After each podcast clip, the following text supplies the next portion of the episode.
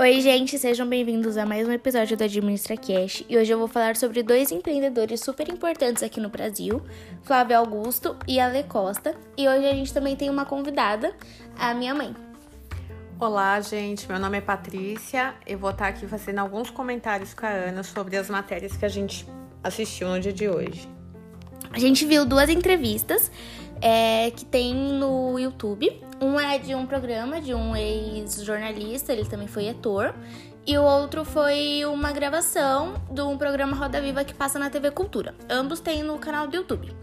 Bom, para começar a gente vai falar um pouquinho sobre o Flávio Augusto, que foi um empreendedor que ele conseguiu transformar 20 mil reais de um empréstimo em 900 milhões em apenas 20 anos. 960 milhões. 960 milhões. Né? É, bom, ele era da periferia do Rio de Janeiro, isso, do Rio de Janeiro. E ele pegava ônibus todo dia e o seu emprego era justamente vender cursos de uma escola de inglês. E com o tempo ele aprendeu tudo a como funcionava e tudo mais. E ele teve a vontade de criar a sua própria escola. E daí veio a Wise Up, que é muito conhecida aqui no Brasil. Isso, ele teve. Na verdade, ele foi empreendedor, né? Que ele acabou pegando esse empréstimo na, em 1992, se eu não me engano. Em 1995. 95. Que ele fundou a escola. Né? E depois de 20 anos ele conseguiu é, trazer todo esse império, né? Na verdade, né? Sim.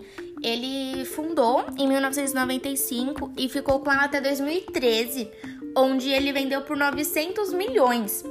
E depois de três anos, ele comprou por menos da metade do preço. Exatamente. Então ele ganhou duas vezes, né? Porque ele vendeu muito mais caro, ele vendeu pelo preço justo que ele achava na época, depois ele adquiriu a empresa de volta por conta de, de falecimento de um dos donos que era da editora Abril, né? Foi que primeiramente foi comprado pela editora Abril e bem na época, acho que alguns meses ou tipo no mês assim, o dono, um diretor morreu e acabou impactando toda a empresa. Seus familiares não quiseram continuar. continuar. Então, eles abriram mão, não conseguiu dar certo e eles venderam para outra outra pessoa, só que até aí mais seis meses até o outro cara se acostumar, então ele comprou de novo. E uma característica muito importante dele é que ele é muito dolarista, como ele fala. Sim. Tudo ele quer por dólar e então ele ele diz, ó, que ele vendeu na época por 500 milhões de dólares, porque tudo ele faz por dólar. E, na, e quando ele comprou, ele comprou por 80 milhões. 80 milhões. Foi isso mesmo. Então foi muito uma diferença absurda, assim. E ele gosta tanto de dólar que ele comprou um time americano de futebol, que o Orlando City, se eu não me engano, que até tem um estádio. Então, ele já comprou os times, ele escreveu quatro livros, ele, livros, ele tem curso online, ele é dono de geração de valores, então ele é um super empreendedor. Bom, no início do, da entrevista, o entrevistador, ele já começa perguntando sobre as impressões dele perante a pandemia, porque tinha acabado de se iniciar. Os impactos, né? Teriam. Exatamente, porque é, nessa época a gente não tinha ideia do como ia ser e nem quantos casos iriam ter. Acho que foram quatro meses atrás, então se estamos. Foi bem no início, foi, foi em março. Exatamente. Então foi bem no começo e ele, ele já logo falou que para cada negócio dele seria de uma forma diferente. Isso foi bacana, que ele foi visionário, né? Sim. Ao ponto de realmente entender cada fatia do, do bolo que ele tinha, ele trabalhou de de um determinado modo. Com certeza. Primeiramente, ele já falou que o futebol não tinha como fazer nada. Não tinha, porque não ia ter público. Mas mesmo assim, a caixa tava ok até então e não tinha caído nada. Então, por enquanto, tava tudo certo. Sim. Aí ele falou da WhatsApp. O WhatsApp foi como é o grande negócio dele, eu acho que é a grande entrada dele seria as matrículas, né? Mas como nesse momento eles não conseguiriam atingir esse público presente. Ele logo foi para EAD, né, que é o que eles colocaram, e uma, uma iniciativa muito bacana que ele teve foi de dar o desconto antes do aluno pedir. Sim, ele quis realmente trazer os alunos para mais Sim. próximo e fazer uma grande fidelidade. Exatamente. Então, e, e uma característica muito importante foi que ele não demitiu é, nenhum funcionário até então. E eram 10 mil funcionários. 10 mil funcionários, porque ele tinha muitas escolas pelo Brasil. E esses é, 10 mil funcionários eles, ele manteve. E ele, como minha mãe falou, é, teve o EAD, então obteve o WhatsApp online também. Então, foi uma outra proposta que futuramente também pode ser abordada. Sim, uma coisa bem bacana que ele, que ele levantou foi o seguinte: quando eles trouxeram a EAD, eles disseram que o curso seria um pouco mais barato, por conta de 90 reais, sendo que o curso presencial é de 600 reais, que isso poderia impactar na venda dessas matrículas. Mas aí ele disse que foi totalmente inovador, porque aí eles começaram a vender mais porque a a empresa teve mais visibilidade, né? Então, assim, sobrepôs aquele valor que seria presencial pro EAD. Então, isso foi uma sacada bem bacana. Além de poder aproveitar a equipe de venda dele, porque a Exato. equipe de venda onde ele poderia, que ele estaria utilizando em vender o curso presencialmente, ele obteve e vendeu os cursos online. Sim. E então foi mais ou menos isso que ele fez com a WhatsApp e tava conseguindo levar super bem até aquele momento. E também teve o outro, que foi o curso online dele, que é o meusucesso.com. Ele falou que não viu muita diferença, que também quando as pessoas têm menos é, coisa pra fazer, elas acabam procurando é, coisas pra se ocupar. Então foi mais ou menos isso que ele falou. Eu acho que foi uma grande parte do que ele falou. E ele também comentou sobre os setores bons e os setores ruins que ele via perante a pandemia. Então, o que que ele ele informou? Que os setores bons, na visão dele, é, seria a educação, que nunca vai acabar. Sim. É o- os restaurantes, que ele pensou que logo voltaria com é, precau- precauções, que é o que tá acontecendo. Agora, mas depois, né, de quatro meses. E, a- e em setores de tecnologia, que é exatamente o que acontece. E os setores ruins, os setores ruins seria a variação cambial, porque tá tendo uma grande desvalorização do real. É, no turismo e também no consumo, no consumo, já que as pessoas pararam de ir pro shopping, pararam de fazer cabelo, unha, então ele viu isso como setores que não seriam tão bons de ingressar.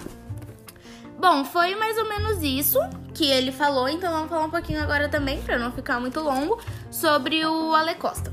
O Ale Costa, a gente, por modéstia à parte, a gente achou uma história muito mais encantadora. Sim, a história dele é encantadora, realmente. Ele é visionário, ele é carismático, ele é um líder inspirador. Com certeza. E ele tem amor pelo que faz. A Sim. gente notou isso porque ao assistir o primeiro vídeo, a gente viu e o cara é muito inteligente, o Augusto, só que ele não sente amor. Ele até cita que um dos maiores erros dele foi ele ficar de saco cheio do que ele fazia.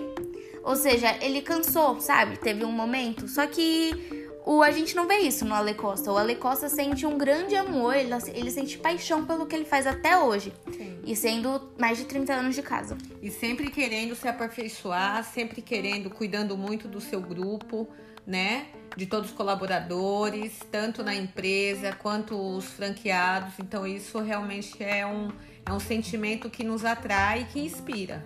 É, geralmente é o que ele procura uma gestão de qualidade de vida dentro da empresa. Dentro da empresa. Então, isso influencia diretamente no, em nós consumidores. A história dele é muito interessante porque ele diz que ele trabalhava com os pais deles, que tinham empresas que vendiam Produtos com venda direta. Natura, é, Avon, Tupperware. Tupperware. E no meio dessas coisas, eles vendiam chocolate. E numa época de Páscoa, quando ele tinha 17 anos, ele vendeu 2 mil ovos de Páscoa, sendo que esses ovos não existiam. Porque, se eu não me engano, vendia de 100 gramas e de 1 quilo. E ele vendeu 2 mil ovos de 50 gramas. Por um preço que ele su- subestimou lá, enfim. E o fornecedor não fazia aqueles ovos.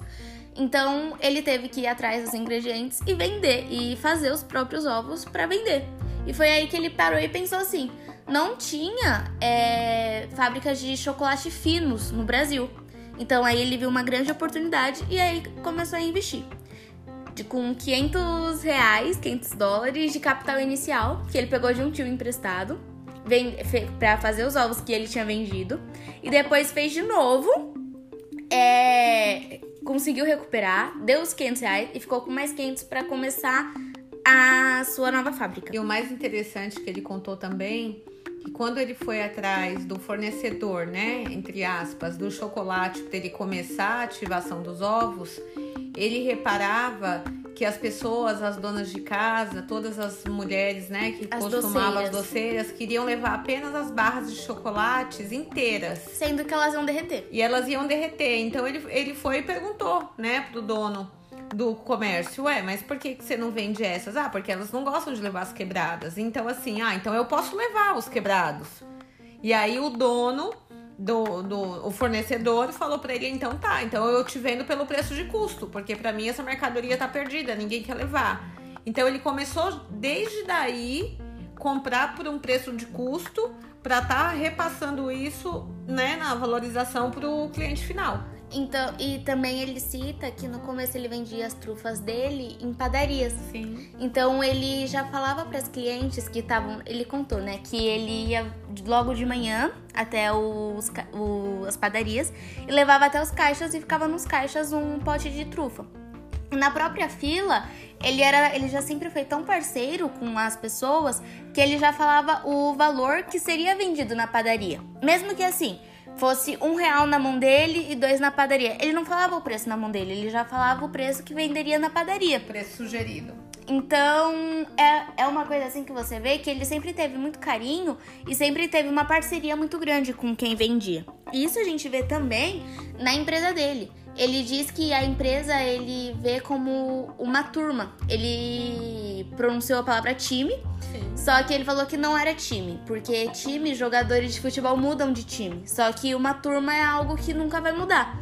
Você pode até sair, mas é uma coisa que vai estar sempre com você. Ele diz que tem salão de cabeleireiro, tem festas. Ele até cozinha para os funcionários em, na Sexta-feira Santa, por exemplo. Então é uma coisa muito interessante e que melhora muito a qualidade de vida dos funcionários.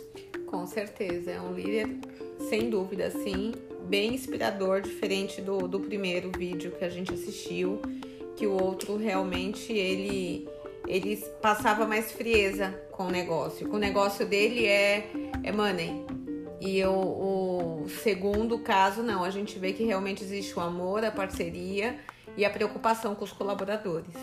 Exatamente. Uma das perguntas de, dos, dos caras que estavam entrevistando, ele pergunta se a empresa sobreviveria sem ele. E ele fala que sim, sobreviveria. Só que ele prefere não, porque ele gosta do que ele faz, ele tá ali e ele sempre quer melhorar. Inclusive, eles têm um instituto que ajudam na educação de crianças. Então, que é a mulher dele que cuida dessa parte Sim. do instituto. E a gente achou muito interessante como criou o esse instituto, que foi um presente que ele ia dar para os funcionários, que seria uma quadra poliesportiva. Só que essa quadra só seria utilizada pelos funcionários durante a noite.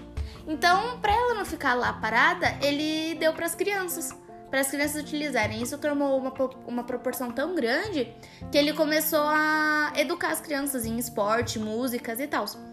E ele diz que é uma das principais causas dele, que é uma a educação, a saúde, tudo relacionado à criança. Ele cita até que os adultos, eles poderiam ter alguma culpa, alguma parcela de culpa se tivesse alguma doença, só que a criança não. A criança não fez nada para ter um câncer, por exemplo. Então, ela não fez nada para que não tenha dinheiro. Então, ele sempre prefere ajudar mais crianças. É bem interessante também como ele dividiu, né, a carteira de franquias dele. Porque ele tem assim negócios que tem uma variação que tem um custo inicial de 30 mil. E assim, quanto mais luxuosa a franquia, quanto mais você pode colocar dentro dessa franquia, ela vai tendo um outro custo. Então a gente consegue atingir de alguma forma os pequenos empreendedores, né? E aí nada impede dos pequenos se tornarem grandes com lojas, franquias que são bem mais caras. Exatamente. E também ele escolhe a dedo as pessoas que vão mandar nas franquias, né? Geralmente, empreender nas franquias. Ele diz que ele tem 2 mil pedidos de franquias no mês e só 20 dessas pessoas conseguem abrir uma. Então, e ele diz exatamente que ele vê se a pessoa vai estar feliz com aquela franquia. Então, ele pensa muito nisso, ele sempre pensa muito na felicidade da pessoa. E um fato super, hiper, mega interessante é que a Cacau Show tem 2.250 lojas, que forma a maior rede de loja de chocolate do mundo. Então é um marco assim muito grande para nós brasileiros estarmos tendo esse título. É, até fizeram uma pergunta bem interessante, que quando a Lindy chegou aqui no Brasil, se foi por esse motivo que ela veio para cá, para competir com a Cacau Show, pelo fato da Cacau Show estar assim em todo o mundo, com um número muito grande de lojas. E ele disse que sim, que sentiu orgulho disso, porque era um chocolate tão fino, o da Cacau, quanto a um chocolate importado, né, de alta qualidade. Perguntaram também que por que ele não acelera as coisas. Porque ele diz que ele tem estudos que ele poderia criar muitas lojas. Ele poderia chegar até 4 mil lojas, se eu não me engano. E um perguntou assim: se você já tem todas as lojas mapeadas, por que você ainda não criou? E o que ele falou foi muito interessante, porque ele falou que ele poderia fazer isso. Só que ele estava procurando o lugar ideal, as pessoas ideais. E o que, que ele ia fazer depois? Porque ele não gosta de ficar parado, ele sempre gosta de inovar. E também perguntaram por que ele não levava para o exterior. E ele diz que é muito difícil, mas ele é um livro aberto, então ele tá sempre disposto a mudanças. E uma, um fator muito interessante também da Cacau Show é que desde a plantação do cacau é feito por eles. Então, desde as fazendas do cacau até as lojas. Final é 100% eles. Então isso é muito interessante. Ele até fala um pouco da composição do chocolate, que ele não utiliza a gordura de cacau. Então, assim, foi extremamente encantador ver ele falando do produto dele com muito amor. Sim, é verdade. Então, acho que a maior diferença que a gente notou foi isso, foi o amor pelo que faz. Não que o primeiro ele não goste do que faz, a gente não tá falando isso, mas o primeiro eu acho pode ser que seja por um motivo que não tenha tanto emocional no trabalho, já que é são coisas mais fechadas, né, como se fossem escolas, times, cursos e ele já é algo mais diretamente ao público, já é mais a comida, que é o que mais alegra, o que mais atinge a pessoa assim diretamente. Pode ser por isso, porque ele tem uma grande paixão do que a gente vê. É, ele até explicou que é muito importante realmente agradar o consumidor com o paladar. Porque aquele chocolate que você comeu, que você sentiu, a cremosidade, o sabor, a textura, você com certeza você vai é, sempre procurar, né? Esse tipo de, de chocolate com essa qualidade. Então, assim, eles tentam sempre entregar o melhor chocolate, né? Eu achei bem interessante ele dizendo que, que o sabor é muito importante, que nem um hotel, ele até comparou. Se você vai para um hotel que tem que você é muito bem atendido, que tem todos os luxos possíveis, né? E que a gente gosta de ser tratado dessa forma, a gente sempre vai querer voltar naquele lugar. E ele disse: o sabor é a mesma coisa. Quando você prova, você apaixona, você sempre vai querer comer aquele chocolate. Eu achei muito legal. É uma paixão mesmo que ele tem no negócio. É uma admiração muito grande que a gente sentiu ao ver ele falando. Sim. E mas o primeiro, ele é muito visionário, por exemplo, ele falou na questão do Wise Up presencial e o Wise Up virtual. É que ele é frio. Eu acho ele frio. É. Né? Ele, ele é mais. Ah, não sei. Ele, ele não parece ser brasileiro, Sim. né? Porque brasileiro tem esse negócio de ser caloroso, ele parece ser mais. Exato. Mas ele diz que tem a exame presencial e a exame virtual pode ser o mesmo curso, só que são propostas diferentes. É, a WhatsApp presencial tem mais conversação, tem mais conteúdo, tem mais isso. Só que a WhatsApp virtual pode ter mais conteúdo digital. Então é muito importante isso também, da questão que ele vê, não só no agora, ele também vê o depois. E também a gente vê isso quando ele fala do de como ele vendeu. Então ele vendeu sem pensar, mas ao ver que os caras não estavam conseguindo lidar com a empresa, ele já comprou outras. Ele retomou. Né? Ele retomou, então isso eu tenho certeza que foi planejado, porque não é possível. E ele também pronuncia que eles contam muito das histórias de antigamente. Então, o primeiro, o Flávio Augusto, ele diz muito sobre o banco, quando ele foi tirar o empréstimo, sobre a reciprocidade que tinham gerentes. Então é uma viagem no tempo, assim, para quem viveu essa época. E é porque os gerentes, eles barganhavam, né, com os clientes. É...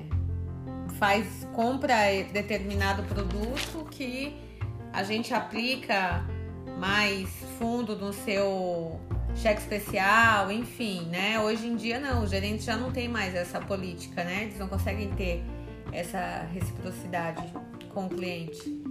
Então é, era uma, algo que realmente eles conseguiam barganhar. E eu acho que é um dos motivos para que ele tem, seja tão, como ele fala, do, do, dolarificado. Uhum. Que ele diz que o real, que é alguma coisa verdadeira que a gente tá vendo, ainda mais agora com a criação da nota de 200 reais, que é uma coisa que tá tendo muita desvalorização do real. Já que, ou seja, uma nota de 200 reais que antes valeria muito, é, hoje não compra quase nada. Uma, qualquer pessoa pode ter e não comprar quase nada com 200 reais. Sim. Então tá tendo uma desvalorização é, eles dizem que o marco disso foi em 2014, com o governo da Dilma, com a retomada dela ao poder, com toda a estabilidade política. Então, isso a gente vê muito que atrapalha em muita coisa. Sem, mas o Ale Costa diz que mesmo assim nada atrapalhou ele com chocolates. A gente, ele fez uma comparação que o desemprego com a comparação do consumo de chocolate, é tipo assim: se o desemprego tá maior, o aumento de chocolate também vai ser maior em 3% a 5%. O que, considerando que o Brasil é muito grande, população é muita coisa. Então, assim, é, a gente pode concluir que o quê? Eles são muito visionários, são ótimos empreendedores e são grandes nomes que representam realmente o Brasil.